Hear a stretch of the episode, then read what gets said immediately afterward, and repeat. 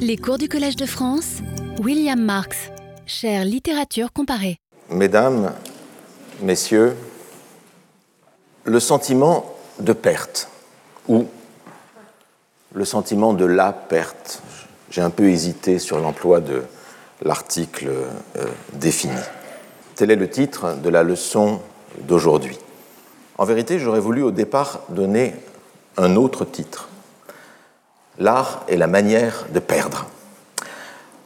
Mais j'ai cru qu'en lisant ce titre, L'art est la manière de perdre, vous penseriez que, étant donné le contexte, étant donné les actualités, vous penseriez que j'allais donner des, des conseils aux candidats à l'élection présidentielle pour leur permettre de perdre dans les urnes. En, fait, pour cela, les candidats se débrouillent déjà très bien tout seuls et ils n'ont pas besoin de mes piètres recommandations. Pourtant, pourtant l'art et la manière de perdre les œuvres aurait été un bon titre. Et permettez-moi d'évoquer brièvement avec vous ce qu'évoque en moi non pas cette œuvre perdue, ce serait beaucoup dire, mais ce titre perdu, l'art et la manière de perdre, de perdre les œuvres. La manière, parce que il n'y a pas qu'une seule manière de perdre des œuvres, mais encore faut-il choisir la bonne. C'est ce que nous verrons. Et l'art, l'art parce que, comme Valérie aime à le rappeler dans son cours de poétique, ce cours de poétique auquel, euh, décidément, je ne cesse de revenir tant il est présent à mon esprit euh, par le travail d'édition dans lequel j'ai été euh, si longtemps plongé ces derniers mois. Et eh bien donc, comme Valérie aime à le rappeler, il y a art. On parle d'art au sens le plus général du terme à partir du moment où il existe plusieurs manières de faire une chose. On parle ainsi de l'art de jouer du piano, parce qu'on peut jouer plus ou moins mal du piano. L'art de construire une maison, c'est l'architecture. Euh, l'art de faire une tarte, la cuisine aussi est un, art. Ou bien, évidemment, je n'oublie pas que nous sommes dans un cours de littérature et que Valérie aussi euh, avait un cours de poétique, évidemment l'art de composer des vers, cet art qu'on nomme poésie. Et je cite ici ces note préparatoire de Valérie pour le cours de poétique, il y a art, l'idée en vient, quand la valeur du produit ou de l'effet d'un acte peut différer très grandement selon le mode d'exécution de cet acte, et que ce mode lui-même peut différer très grandement selon la personne qui l'exécute, ou plus précisément selon les propriétés et facultés d'action dirigée de cette personne. L'action dirigée, c'est-à-dire l'action euh, volontaire hein, de cette euh, personne. Voilà pour la définition un peu abstraite, euh, je veux bien, de l'art selon Valérie. Ce qui veut dire que s'il y a un art de jouer du piano et un art de composer des vers, en revanche, parce qu'il y a plusieurs manières de composer des vers et de jouer du piano. En revanche, il n'y a qu'une seule façon de procéder à une addition arithmétique. Il n'y a qu'une seule façon de placer euh, son masque sanitaire sur le visage, à savoir sur la bouche et sur le nez. Je vous le rappelle en passant. Il n'y a donc pas, au cas où euh, vous le penseriez, il n'y a donc pas un art du masque sanitaire, ni un art de l'addition. Il n'y a qu'une manière d'obtenir le résultat d'une addition. Or, et je reviens à mon sujet, s'il y a un art de perdre les œuvres, c'est aussi, comme nous avons commencé à le voir la dernière fois, parce qu'il y a un lien, un lien intime, difficile, un lien paradoxal entre l'art, la création la création du nouveau, et la perte elle-même des œuvres. Et c'est ce lien qu'il nous appartient aujourd'hui d'explorer. Cette idée que la création du nouveau provoque la perte, qu'elle crée même, qu'elle crée même le sentiment de perte. Disons le même autrement. Le sentiment de la perte est le sentiment même de la modernité. Ce sentiment-là, ce sentiment de perte, est consubstantiel à l'émergence de la modernité esthétique. Ce sentiment de la perte est en effet lié à l'émergence d'une esthétique, une esthétique qui valorise le nouveau, qui valorise l'original, qui valorise l'idiosyncrasique, la sincérité du sentiment et de l'expression personnelle, contre, contre la perpétuation des formes, contre la perpétuation des genres anciens. C'est l'idée, avec cette valorisation du nouveau, c'est l'idée que l'art lui-même a une histoire. C'est l'idée qu'il y a une histoire de l'art, qu'il y a une histoire de la littérature, et non pas, et non pas la permanence plus ou moins vague d'une même et unique tradition venue des temps les plus anciens. Pour le dire autrement, l'émergence pré-romantique et romantique, ici je situe un peu historiquement ce que je viens de dire, l'émergence pré-romantique et romantique du critère de l'originalité, du critère de la sincérité, de l'authenticité d'un tempérament, de l'authenticité d'une idiosyncrasie, cette émergence pré-romantique et romantique bouleverse considérablement une conception de l'art qui était jusque-là fondée sur la reconnaissance de modèles intemporels, des modèles intemporels auxquels on croyait rester fidèle, même si, dans la réalité, on s'en écartait d'une façon plus ou moins consciente. Et cette idée d'une représentation des œuvres d'art comme une histoire, et comme une histoire supposant des variations entre différentes manières de concevoir et de, euh, et de produire l'art, cette idée-là, elle apparaît progressivement au XVIIIe siècle. Elle apparaît progressivement au XVIIIe siècle avec un auteur, par exemple, comme Winkelmann. Winkelmann, le grand historien de l'art antique, le premier à avoir montré que les artistes de l'Antiquité avaient une autre conception du monde que les modernes. Que ces artistes de l'Antiquité n'étaient pas simplement plus anciens, plus beaux, plus talentueux que les modernes, mais surtout qu'ils étaient fondamentalement différents des modernes. Et cette idée de l'histoire de l'art, de la variation euh, des conceptions de l'art, trouva évidemment l'un de ses apogées dans l'esthétique de Hegel. Cette esthétique de Hegel qui est sans doute l'essai le plus prodigieux de rendre compte d'une évolution inéluctable des formes artistiques, une évolution du projet artistique lui-même à travers les âges, l'idée d'une multiplicité des définitions de l'art à travers les siècles. Eh bien, cette idée d'une évolution de l'art et d'une diversité des pratiques artistiques trouve une incarnation dans l'émergence du mot de littérature. Ce mot de littérature qui émerge à la fin du XVIIIe siècle et au début du XIXe siècle pour désigner peu ou prou ce qu'auparavant on appelait belles lettres. Mais les belles lettres ne regroupaient pas exactement les mêmes type d'écrit que nous mettons aujourd'hui sous euh, le terme de euh, littérature. Avec la littérature, et au-delà de cette euh, définition différente de ce qui rentre dans les écrits littéraires, avec la littérature, avec le terme de littérature, apparaît autre chose que dans les belles lettres. Il apparaît une valorisation de l'originalité, une valorisation de l'individualité du créateur. Il apparaît un rapport individuel, intime, du lecteur avec l'œuvre, et non plus, et non plus un rapport social ou mondain dans les salons, euh, par exemple.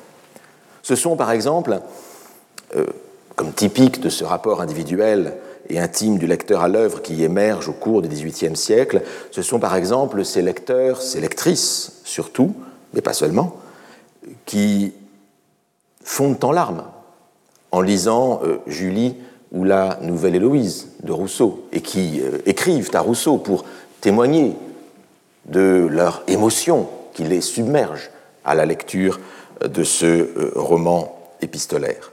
On a là quelque chose qui est assez caractéristique de cette intimité du rapport à l'œuvre qui est en train de s'instaurer à l'époque. Et puis, ce qui apparaît aussi avec le terme de littérature, c'est aussi la liberté d'interpréter les textes, une liberté d'interprétation des textes qui n'est plus contrainte par, euh, beaucoup moins contrainte en tout cas, par des normes euh, sociales, idéologiques et qui laisse libre cours à une individualité. Eh bien, cette création du concept moderne de littérature, à la charnière du XVIIIe et du XIXe siècle, s'accompagna d'une transformation radicale du rapport au temps. Les anciennes belles lettres étaient fondées sur la perpétuation, sinon réelle, du moins une perpétuation affichée, et en tout cas une perpétuation qui était l'objet d'une large créance, la perpétuation donc d'un modèle classique, un modèle classique directement hérité de l'Antiquité. Un modèle classique dont la prééminence n'était contestée qu'à la marge. Et ce qu'avec le romantisme on nomme désormais littérature fonctionne sur un mode différent. Le rapport à la tradition s'efface au profit d'une affirmation de l'individu. L'œuvre devient ainsi l'expression du génie. Toutefois, cela ne signifie pas que chaque œuvre soit désormais envisagée isolément, que chaque œuvre soit envisagée tel un, apax, quelque chose, un objet singulier, qui, par nature, échapperait à toute comparaison. Bien au contraire, bien au contraire, le génie lui-même n'existe et ne se mesure que par rapport, par rapport à la masse de ses contemporains d'une part, mais aussi à la masse des hommes qui l'ont précédé et dont il se distingue. Autrement dit, l'esthétique plus individualiste qui commence alors à prévaloir avec ce terme de littérature fait apparaître nécessairement des contrastes nouveaux, des contrastes parmi les œuvres littéraires, des contrastes qui se manifestent en synchronie comme en diachronie. Non pas que ces contrastes et ces différences n'aient pas existé auparavant, au temps des belles lettres, mais, l'on n'y prêtait pas attention. La critique ne pouvait évaluer que la plus ou moins grande distance de telle œuvre ou de telle époque par rapport aux modèles antiques. Les reliefs étaient ainsi euh, écrasés, le paysage nivelé avec la création de l'idée moderne de littérature, c'est l'histoire de la littérature qui devient enfin possible. Alors que les belles lettres fonctionnaient sur un mode, pardonnez le terme un peu pédant, que les belles lettres fonctionnaient sur un mode paradigmatique, réécrivant sans cesse le même texte en une sorte d'infinis palimpsestes des œuvres classiques. En quelque sorte, on réécrit sur la même œuvre, on réécrit Homère. Virgile réécrit Homère. Ronsard réécrit Homère avec la Franciade. Voltaire réécrit Homère avec la Henriade. C'est le paradigme Homère. Et de même, il y a aussi un paradigme Euripide. Racine réécrit Euripide, etc. Eh bien, alors que les belles lettres fonctionnaient sur ce mode paradigmatique, la littérature, la littérature nouvellement née, choisit le mode syntagmatique. Je reprends l'opposition fameuse euh, formulée par Roman Jacobson. Et donc, elle choisit le mode syntagmatique, c'est-à-dire que, au lieu de réécrire sur le même rouleau, elle déroule ce rouleau et elle en accroche d'autres à la suite.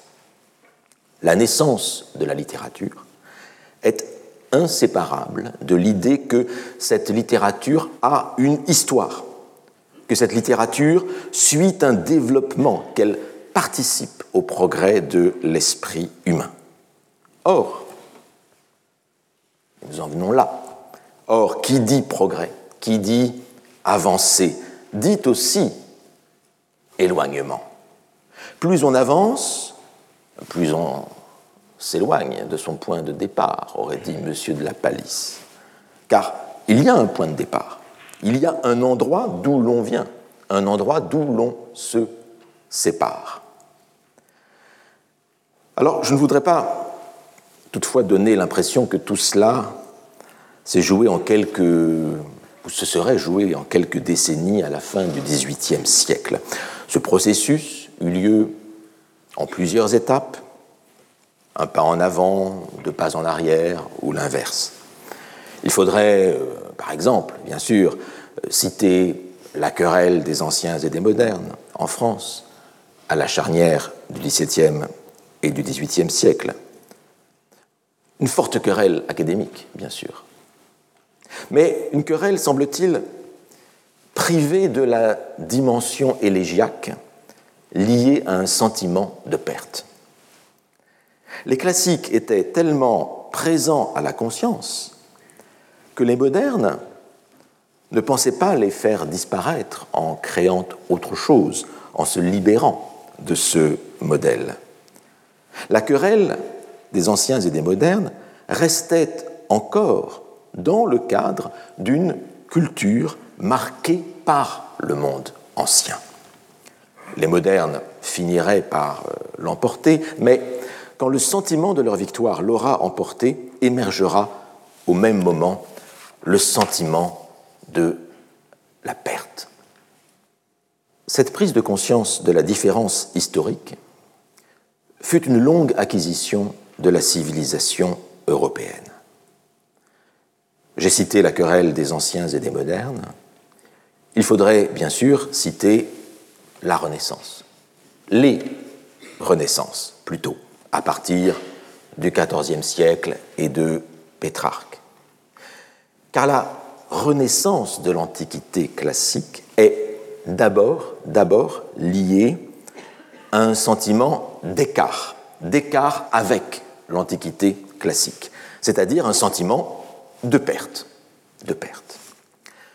Les écrivains du Moyen Âge, ce qu'on appellerait plus tard Moyen Âge, les écrivains du Moyen Âge ne sentaient guère cette différence avec l'Antiquité classique. Pour eux, la chrétienté était l'héritière directe de l'Empire romain. Eux-mêmes étaient les contemporains de Virgile. Le latin, leur latin, était pour eux une langue vivante. Les dieux païens et les héros antiques leur étaient familiers. Or, on ne peut vouloir retrouver l'Antiquité classique qu'à partir du moment où on éprouve le sentiment de l'avoir perdue. Qu'à partir du moment où l'on veut retrouver la culture antique, non pas telle qu'elle est devenue, cette culture antique, dans, dans les lettres et dans les arts de ce qu'on n'appelle pas encore le Moyen Âge. Mais à partir du moment où l'on veut retrouver la culture antique telle qu'elle était dans l'Antiquité, telle qu'elle était. Et à ce sentiment de perte correspond, correspond une discipline reine, une discipline majeure, la grammaire, l'ars grammatica ou euh, philologie, dont le triomphe a pour fonction de ressusciter les auteurs anciens dans leur corps glorieux. C'est cette fameuse restitution, c'est le terme qui est employé, cette restitution des lettres antiques à laquelle Gargantua fait allusion dans sa lettre à Pantagruel, au euh, chapitre 8 de Pantagruel.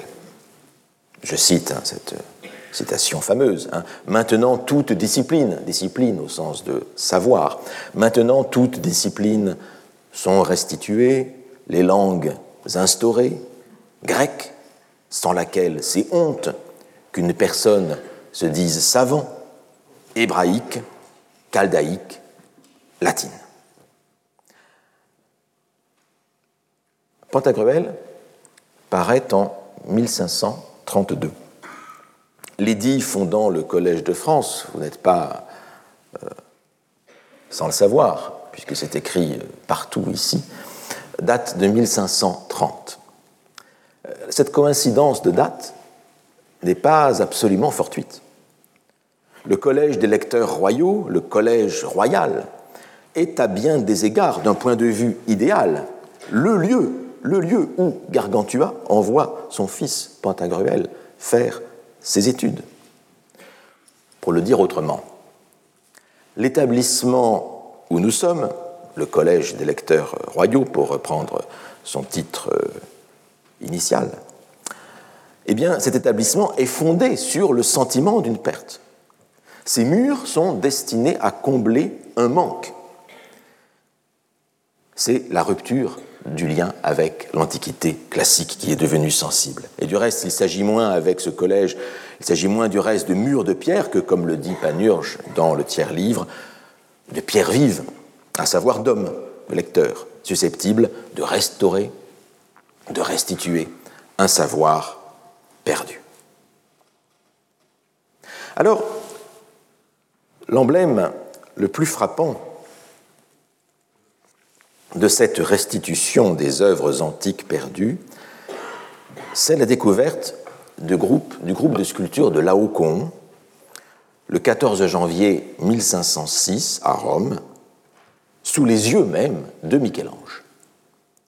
L'œuvre, qui est l'une des plus extraordinaires que nous ait léguée la statuaire antique, cette œuvre fut aussitôt reconnue comme une sculpture qui existait déjà dans les textes, que l'on connaissait déjà par les textes, par Pline l'Ancien, car Pline l'Ancien en parlait dans son histoire naturelle, son histoire naturelle qui est aussi notre premier traité euh, d'histoire de l'art, puisque à l'occasion des développements sur euh, les pierres et euh, sur les métaux, Pline, Pline l'Ancien,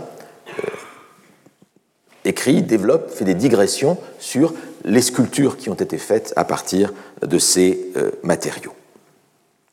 Et donc dans ce euh, livre 36 de l'histoire naturelle, Pline l'Ancien euh, parle, évoque cette sculpture. Il vient alors de parler du sculpteur Lysias, dont il reconnaît le prestige considérable. Et puis, il ajoute ceci. Il n'est pas beaucoup d'autres sculpteurs qui aient atteint à la gloire par rapport à Lysias, car le nombre des artistes qui ont travaillé à des œuvres remarquables nuit à la célébrité de certains. En effet, ni la gloire ne revient toute à un seul, ni plusieurs ne peuvent y avoir une part égale.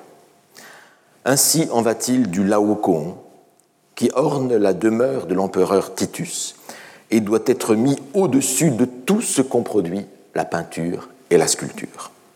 Fait d'un seul bloc, ce groupe comprend Laocoon lui-même, ses enfants, les dragons au merveilleux repli, et est dû, suivant un plan concerté, au travail des excellents artistes de Rhodes, Agésandre, Polydore et Athénodore. Une œuvre avec triple trois auteurs, euh, une œuvre collective.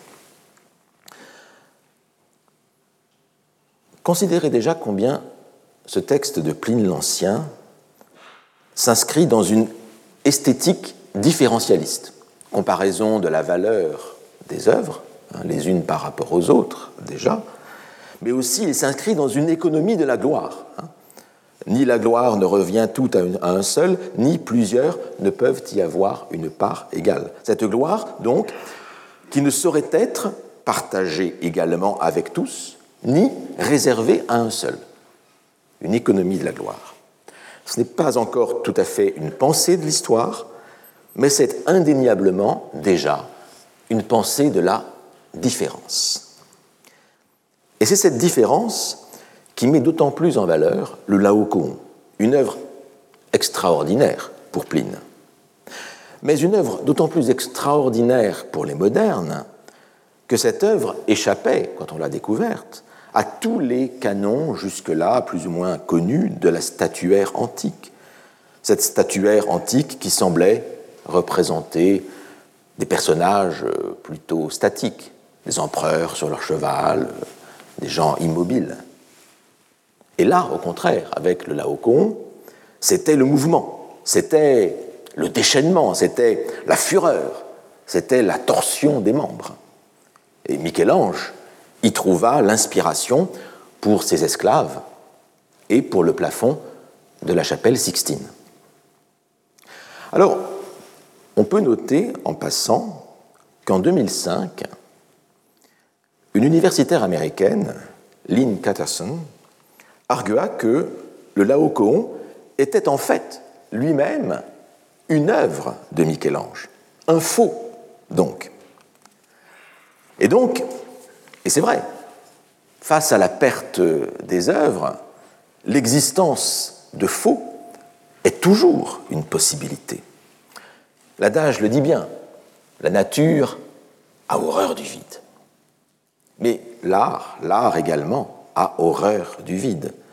Et ce qui n'existe pas, ce qui est perdu, ce qui est perdu mais qui est décrit quelque part, dans Pline l'Ancien par exemple, eh bien, ce qui est perdu, il y a toujours une possibilité pour que, un jour ou l'autre, cela finisse par exister.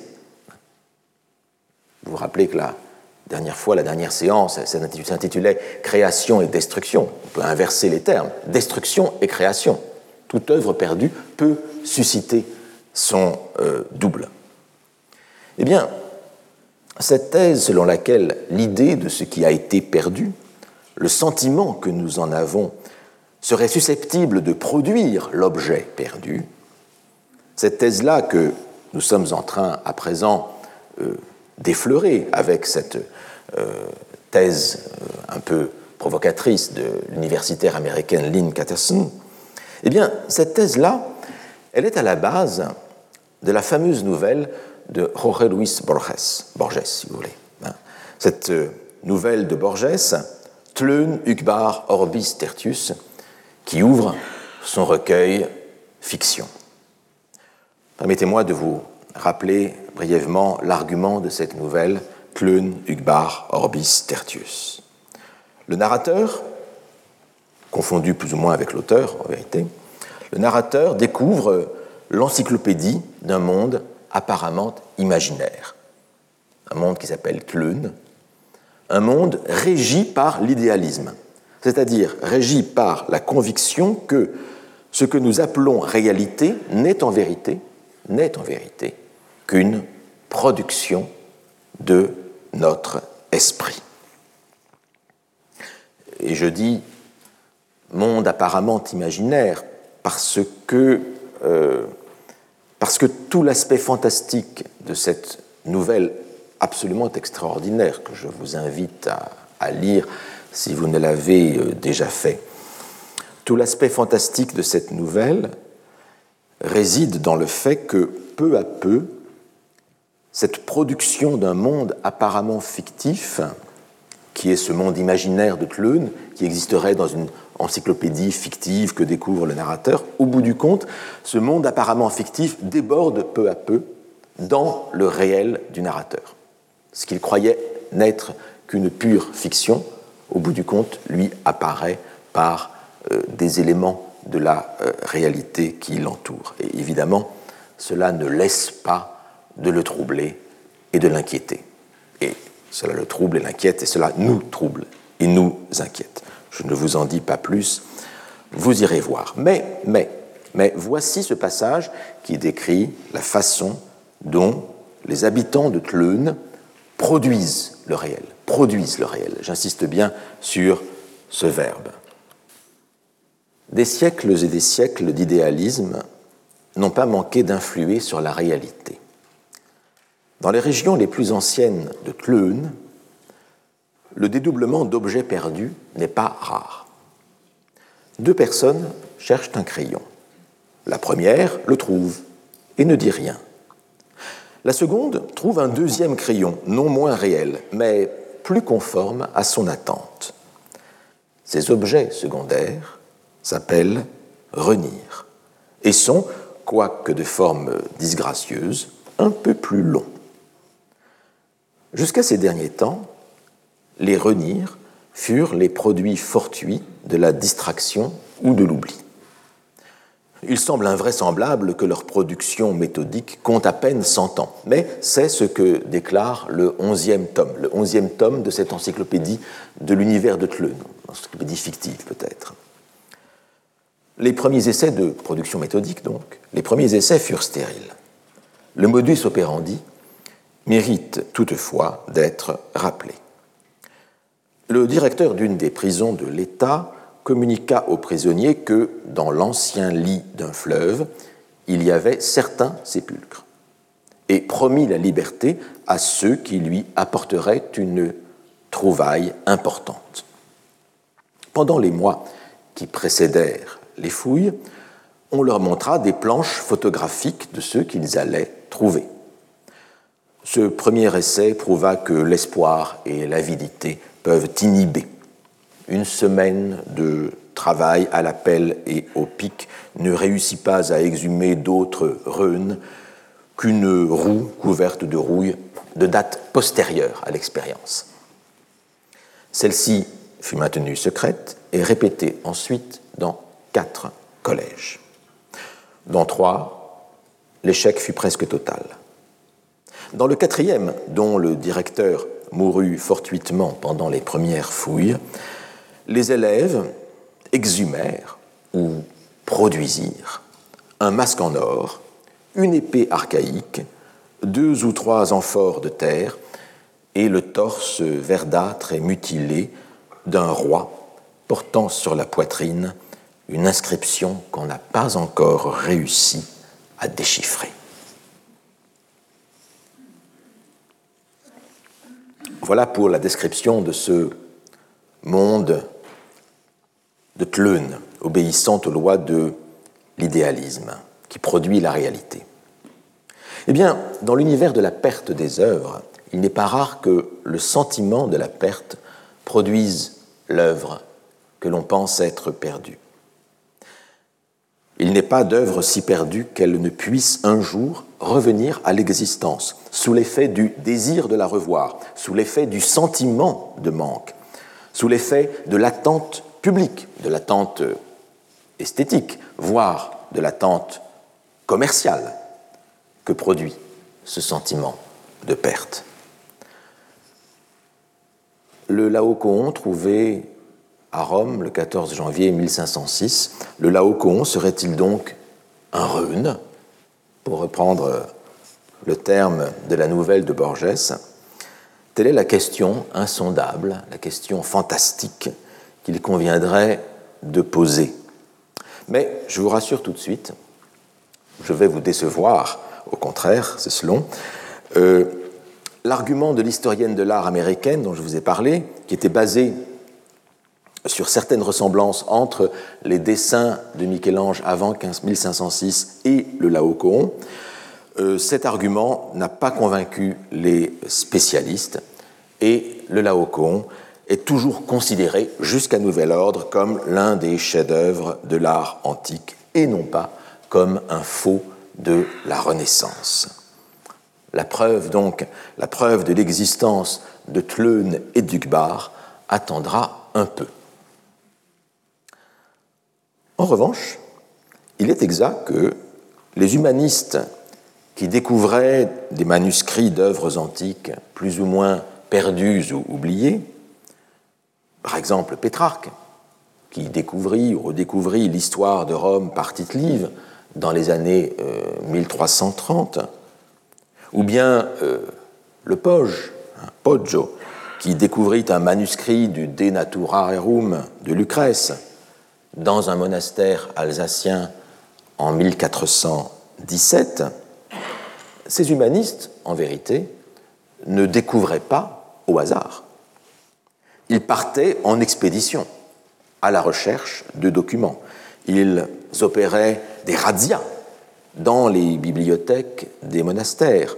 Et souvent, ils travaillaient sur commande, sur commande des dignitaires de l'Église, sur commande de cardinaux, sur commande du pape lui-même. Et pour eux, la découverte s'inscrivait dans un paysage mental, dans un horizon mental, un horizon d'attente, pour parler comme Hans Robert Jauss, un désir, un désir, le désir qui est fondamentalement une expérience du manque. Ces manuscrits donc que découvraient Pétrarque ou Le Poge, ces manuscrits ne sont pas des renirs au sens de Borges, mais ils sont, malgré tout, des produits, ou du moins les conséquences d'un désir, du désir de les retrouver. Ce qui nous ramène, ce qui nous ramène au sentiment de la perte. Il y a, si je puis dire, sentiment de la perte et sentiment de la perte. Je m'explique. Il y a plusieurs manières de perdre ou d'avoir le sentiment de perdre. Car pour l'instant, nous restons dans le sentiment de la perte des œuvres plutôt que dans le mécanisme même de la perte des œuvres, ce mécanisme que nous examinerons un peu plus tard dans le cours. Il y a d'abord le sentiment de la perte indue, la perte qui n'aurait pas dû avoir lieu, l'idée que quelque chose nous a été enlevé injustement et que nous devrions y avoir droit. Et c'est bien le sentiment qui a été éprouvé par euh, les humanistes de la Renaissance, à savoir que il y a des forces de perte. Bah, chez Rabelais, c'est la Sorbonne, hein. c'est les Sorbonnagres. Hein. Il y a des forces de perte contre lesquelles il faut lutter, et puis il y a, il y a des forces de restitution, les humanistes. C'est une lutte contre des puissances actuelles, une lutte, une bataille donc, une bataille qu'il est possible d'emporter et qu'il est possible de remporter. Hein. Il y a une victoire possible. Le Collège de France en est, si je puis dire euh, modestement, la preuve vivante. Mais il y a, à côté de ce sentiment de la perte indue, il y a le sentiment de la perte comme un ordre naturel des choses. Un ordre contre lequel il serait absurde de euh, se rebeller. Les choses se perdent, c'est leur nature, c'est triste, mais il y faut acquiescer. Ce sentiment-là, ce sentiment qu'on pourrait dire élégiaque du monde, ce sentiment élégiaque du temps qui passe, eh bien, il fut un topos, il fut un, un lieu commun de la poésie médiévale européenne. Nous connaissons, dans la littérature française, le fameux refrain de la Ballade des Dames du temps jadis de François Villon. Dites-moi où, dans quel pays est Flora, la belle romaine, Archipiades, née Thaïs, qui fut sa cousine germaine? Écho parlant quand bruit on mène, dessus rivière au surétang, qui beauté eut trop plus qu'humaine. Mais où sont les neiges d'antan? Alors vous noterez, simplement, Archipiades, en fait, c'est Alcibiade, qui est pris pour une femme par euh, par une erreur liée à un texte qu'il a lu euh, plus tôt. Mais bon, c'est une parenthèse un petit peu anecdotique. Le refrain est célèbre. Mais où sont les neiges d'antan? Où sont les neiges de l'an dernier? Tel est le refrain donc de cette déploration sur la disparition des femmes illustres. C'est bien dire que la disparition de ces personnages célèbres relève de l'ordre naturel des choses, comme euh, le cycle des saisons. C'est dire que le passage du temps historique, le passage du temps linéaire, est du même ordre que le cycle astronomique qui rythme la vie terrestre, qui rythme la vie agricole. Ce topos de la disparition porte un nom. On l'appelle l'ubi sunt. Ubi sunt. Où sont-ils en latin? Où sont les neiges d'antan? Où sont passés les gens que j'aimais? Où sont passées les choses auxquelles je tenais Où sont passés les objets de mon admiration On a l'habitude de rattacher à ce motif la fameuse complainte Ruthbeuf au XIIIe siècle, où le poète se plaint de la disparition de ses amis. Ce sont des vers célèbres et sublimes, il faut le dire, que Léo Ferré a mis en musique. Tout à l'heure, c'était enfin, c'était Brassens. Mais ici, c'est Léo Ferré. Mais c'est d'abord Rudebeuf. Je vous lis la traduction française, enfin, la transposition qui est à peine différente du, du, français de, de Rudebeuf. Que sont mes amis devenus, que j'avais de si près tenus et tant aimés Je crois qu'ils sont trop clairsemés, ils ne furent pas bien fumés et ont failli. De tels amis m'ont mal bailli, car dès que Dieu m'eut assailli en main côté, n'en vis un seul en mon hôtel. Je crois le vent les a ôtés l'amour est morte. Ce sont amis que vent emporte. Comme il ventait devant ma porte, les emporta. Je trouve ces vers toujours très extrêmement émouvants. Mais vous voyez que ce qui rattache ces vers motif de l'ubi sunt, le où sont-ils, c'est évidemment euh, la déploration. Mais c'est aussi l'analogie naturelle. Les amis sont comme feuilles mortes emportées par le vent.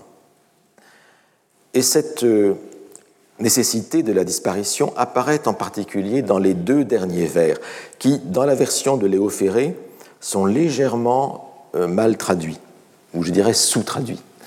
Euh, et effectivement, Léo Ferré, dans le texte la chanson, il y a Et il ventait devant ma porte, les emporta. Le texte médiéval, le texte original est celui-ci. Et il ventoué devant ma porte, cesse emporta. Cesse, c'est une contraction de si et de les, hein, qui signifie aussi les emporta-t-il. Hein. C'est-à-dire qu'il y a une relation de cause à effet entre le vent et la disparition. Cette relation de cause à effet que j'ai essayé de rendre dans ma traduction, modestement, en gardant le nombre de syllabes, par le comme il vantait, pour garder cette relation de cause à effet entre les deux phrases.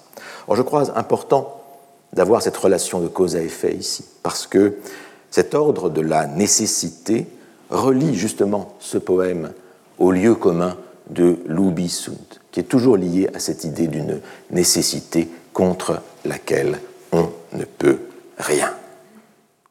Mais, toutefois, ce qui éloigne ces vers du topos traditionnel de l'Ubisunt, c'est, c'est la dimension morale attachée au discours. Ses amis, nous dit Rudebeuf, ses amis étaient de mauvais amis. C'étaient de mauvais amis. Ils étaient trop clairsemés, ils étaient mal entretenus, n'avaient pas assez cultivé leur amitié peut-être. Mais ce qui veut dire que il y aurait pu, il pourrait exister de bons amis. Il pourrait en exister des bons amis qui resteraient auprès du poète dans les moments difficiles. Dans le poème, donc, ici, la disparition des amis a un caractère accidentel, elle a un caractère singulier, et non pas un caractère euh, universel ou naturel. Dans le poème, l'hypothèse subsiste encore que puissent exister de tels amis suffisamment fiables que le vent ne puisse pas emporter. Or, c'est justement, c'est justement cette hypothèse qui rend d'autant plus amère, cette hypothèse qu'il pourrait y avoir de bons amis, cette hypothèse-là rend d'autant plus amère le poète. Elle rend son chagrin d'autant plus intense.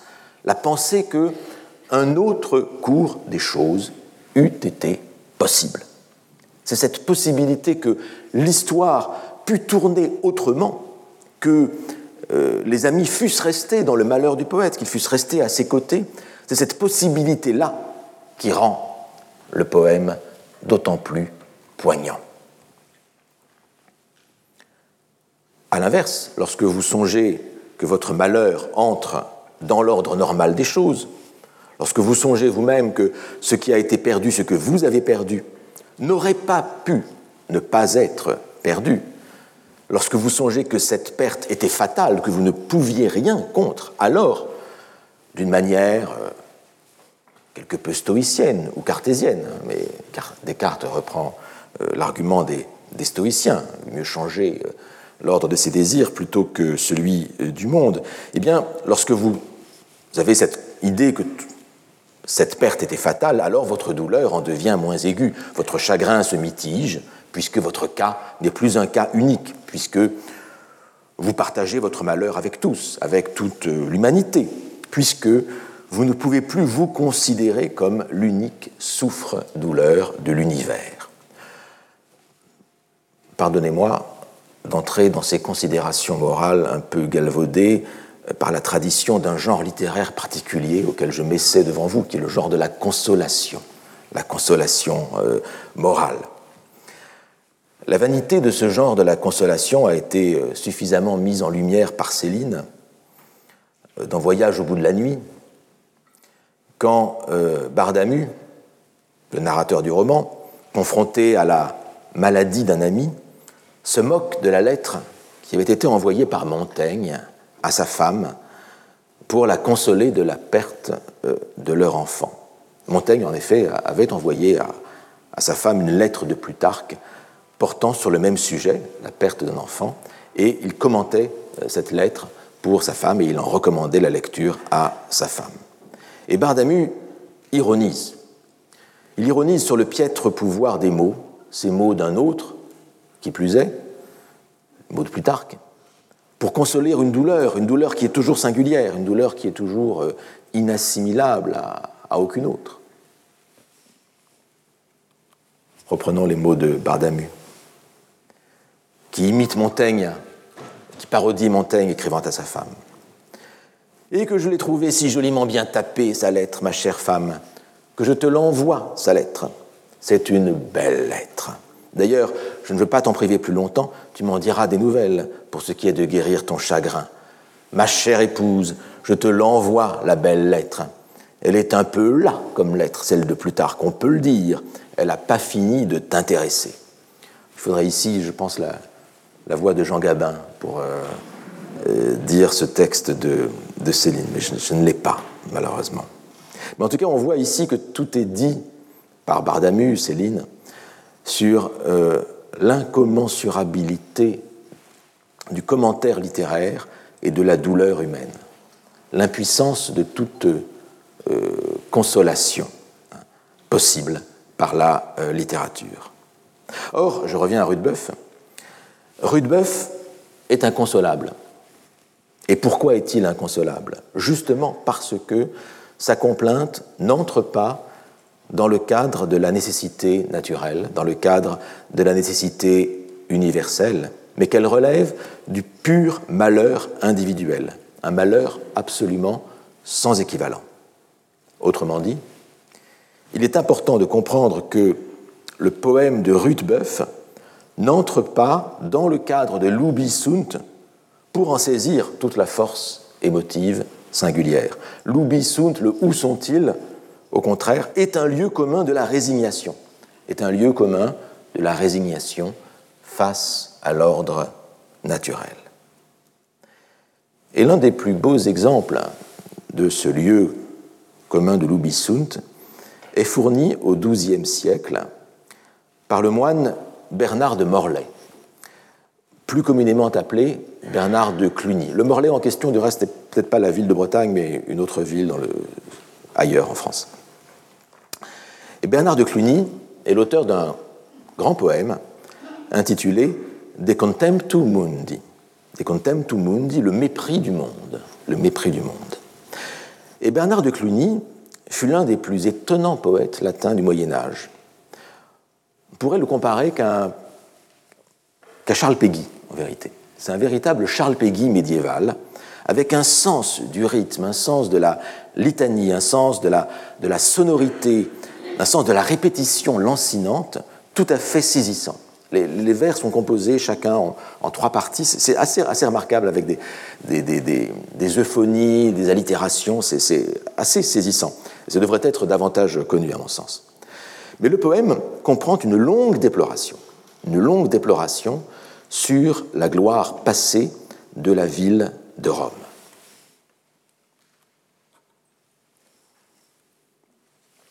Je vais vous le lire en latin d'abord, parce que là, il y a un rythme que je vais essayer de vous faire sentir, qui me semble intéressant.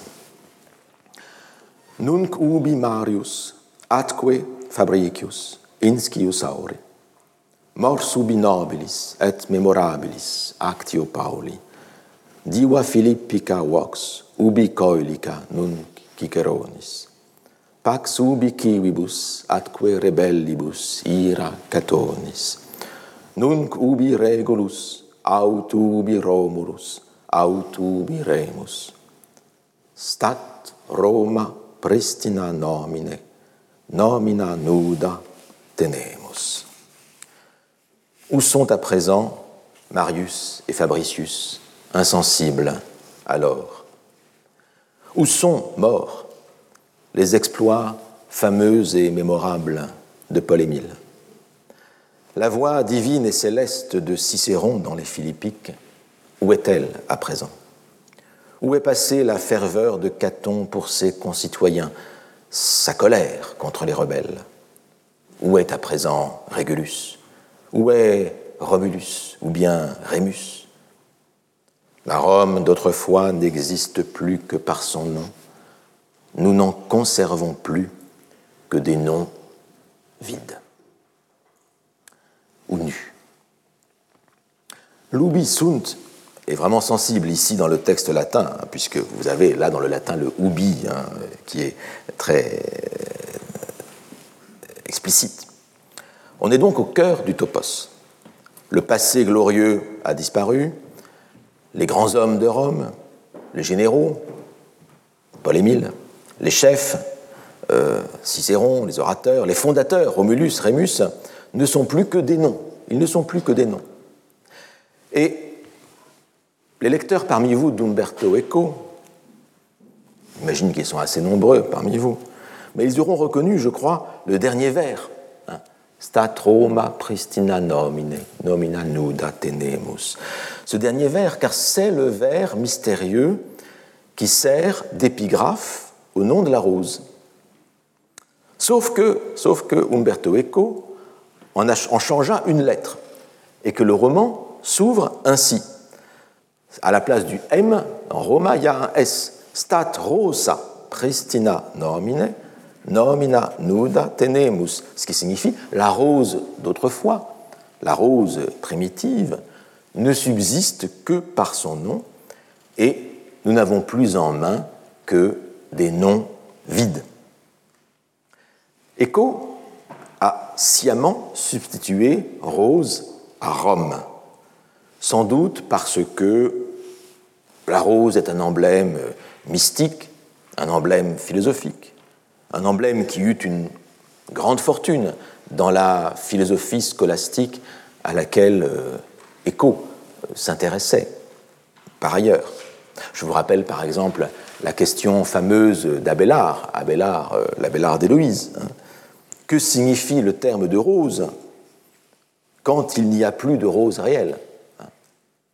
Nulla rosa est, hein, c'est ça, le quando nulla rosa est, quand il n'y a plus de rose réelle, que signifie le terme de rose? Et c'est une question qui s'insère à l'intérieur de la fameuse querelle des universaux, la querelle du réalisme et du nominalisme. La rose aussi, pour écho, renvoie non seulement à la scolastique médiévale, mais on songe, on songe par exemple à, Andreas Gruffius, hein, le poète allemand du XVIIe siècle, poète baroque. Hein. Die Rose ist ohne Warum. Hein, Die. La rose est sans pourquoi.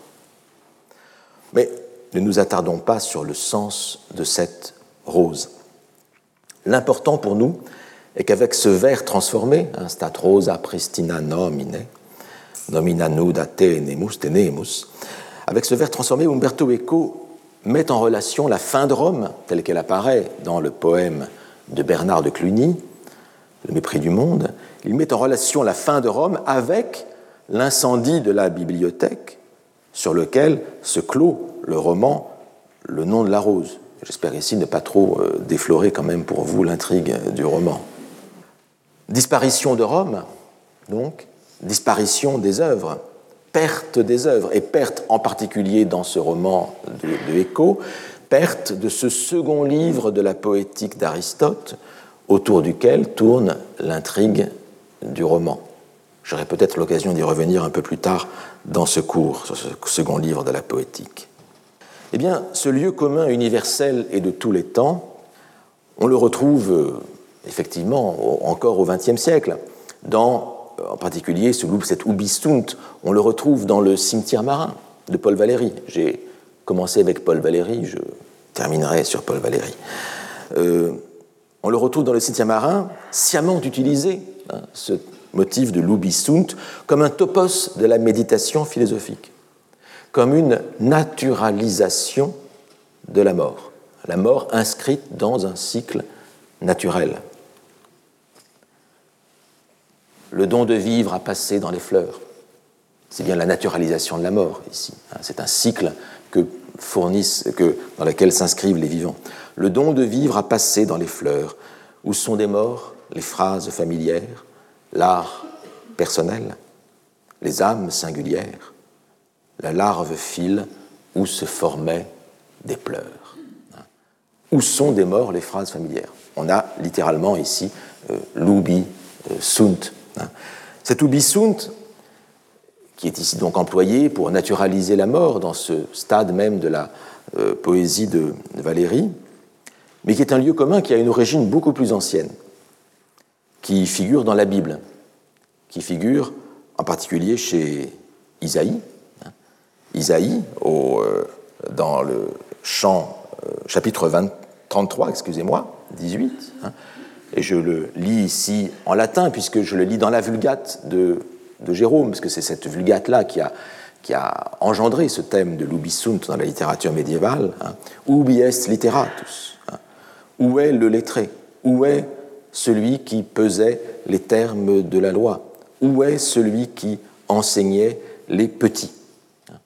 Hein. Euh, tout cela sont perdus, continue le, texte, ils ont disparu, ce sont de faux docteurs en vérité, il s'agit de faux docteurs. Je vous lis ici la traduction, je vous dis, de Saint Jérôme dans la Vulgate, parce que si vous référez aux, éditions modernes de la Bible, vous verrez que euh, le texte hébreu, qui, est traduit maintenant dans les éditions modernes de l'Ancien Testament, le texte hébreu est, très différent, n'a absolument rien à voir. Mais si ce qui compte, c'est ce qu'a traduit euh, Jérôme. Et cet ubisunt, il figure aussi, je termine là-dessus, chez Baruch, au chapitre 3, dans les versets 16 à 19. Ubisunt principes gentium, et qui dominantur super bestias quae sunt super terram, etc. Où sont les princes des nations et les dominateurs des bêtes de la terre, ceux qui se jouent des oiseaux du ciel, ceux qui accumulent l'argent et l'or, tous ceux en quoi les hommes mettaient leur confiance et dont les possessions n'ont pas de fin, ceux qui travaillent l'argent et y mettent tous leurs soins. On ne retrouve même pas leurs œuvres. Ils ont été exterminés et sont descendus aux enfers, et d'autres se sont levés à leur place. On ne retrouve même pas leurs œuvres. On ne retrouve même pas leurs œuvres. La, la perte des œuvres fait ainsi partie de l'ordre normal des choses. Et c'est le message de Baruch, seule la foi permet à Israël d'habiter dans la paix pour toujours. Donc l'ubisunt, cette description de l'ordre normal des choses, de la disparition des choses dans la mort, en fait renvoie à la conversion, à une religion qui, elle, permettra de garder une certaine, une certaine euh, pérennité.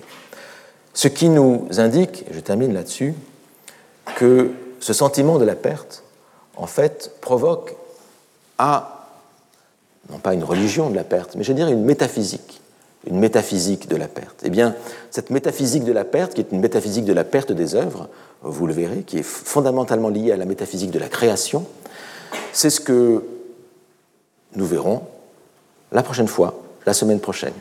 Je vous remercie. Retrouvez tous les contenus du Collège de France sur www.colège-2-france.fr.